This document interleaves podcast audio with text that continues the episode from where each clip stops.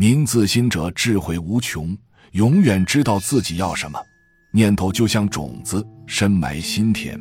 有人要在春天开花后，方知种的是什么植物。自心的清明是开在淤泥中的莲花。人生有不同的阶段，每个阶段的心智和需要都有所不同。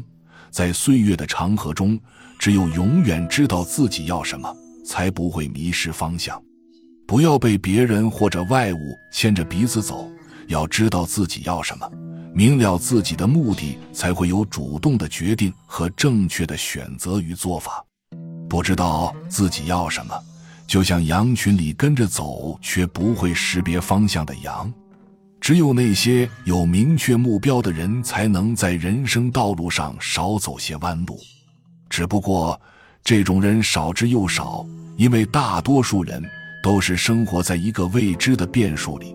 今天想要得到的，明天却未必再想要；现在梦寐以求的，将来又可能弃之不顾。这里面所有的角色在不停的变换，在这个过程中，还不是简单的想要就能得到，想不要就不要，而是很可能在想要的和不想要的之间会发生许多矛盾和纠纷，于是难免又要发生断裂，到最后，自己也不明白自己到底想要什么了。我们要知道如何去实现自己的人生价值。如何让自己在奉献中享受到生命本身所应该得到的幸福和快乐？如果不明白自己想要的是什么，那么我们这一生就是在疲于奔波，因为没有实现自己的梦想，也就体会不到属于自己的快乐。人们必须知道自己想要的是什么，并且能给自己一个合理的定位，才不会被外物牵着鼻子走。虚云大师在这方面给我们树立了很好的榜样。他早年修建寺庙、传播佛法时遇到的种种困难都没有压倒他，使得他为佛学的传播做出了贡献。一九一二年，虚云大师应僧众的邀请，抵达上海联络僧界，并作为代表赶赴南宁拜谒孙中山先生。第二年。参加筹组中华佛教总会，并出席成立大会。后来返回滇省，主持该省分会会务。一九一八年，主持昆明云栖寺修复，同时参与或主持兴福寺、结竹寺、圣音寺、松隐寺、太华寺、普贤寺等的修复，为此艰辛操劳长达十余年。到一九三四年。应民省主席杨佑京等的邀请，出任福州鼓山涌泉寺方丈。从此，又积十八年心血，全心护持祖庭。新规矩，塑寺风，颁规约，创办佛学院，培育僧才。同时，应结外援，多方募化，修葺寺宇，重建楼阁，添买田亩，兴办林场。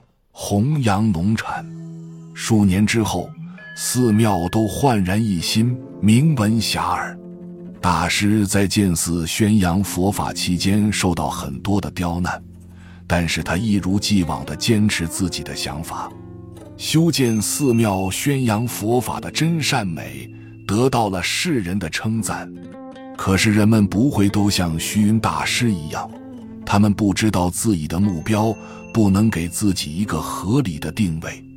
从某一个阶段来讲，他们的目的似乎是明确的，但终抵不过时间的磨砺。比如，一个女孩子，好多人都在追求她，那么第一个手捧玫瑰的表白者成功率最低，为什么呢？因为这个时候，女孩子只要答应这件事，就算成功了，与其他几个追求者就不再有关系了。选择的时候，他就不再那么关注表白者的优点了，甚至换而用他的缺点跟其他几个的优点相对比，所以他会犹豫，无法抉择，最终的结果是放弃，因为他突然觉得这不是他想要的。那么他究竟想要什么？有时候他自己也弄不清楚。作为智者，要知道自己想要什么。无数事实都告诉我们，给自己一个定位，明白自己的目的，才会主动的做更正确的选择。我们的时间有限，所以不要浪费时间活在别人的生活里，不要被信条所迷惑，不要因为盲从某些信条活在这些信条里，不要让任何人的意见淹没了你内在的心声。最重要的是要有跟随内心直觉的勇气，你的心与直觉知道你想要什么，顺从自己的内心，不被外界所干扰，你就不会成为一只没有主见。在羊群中迷失自己的羊。当我们徘徊在十字街头，迷失了行动的方向，或者寻寻觅觅找不到生活的方向的时候，我们就要静下心来，给自己一个定位，明确一下自己想要什么，把握住现在，才能达成自己的目标。本集就到这儿了，感谢您的收听，喜欢请订阅关注主播。主页有更多精彩内容。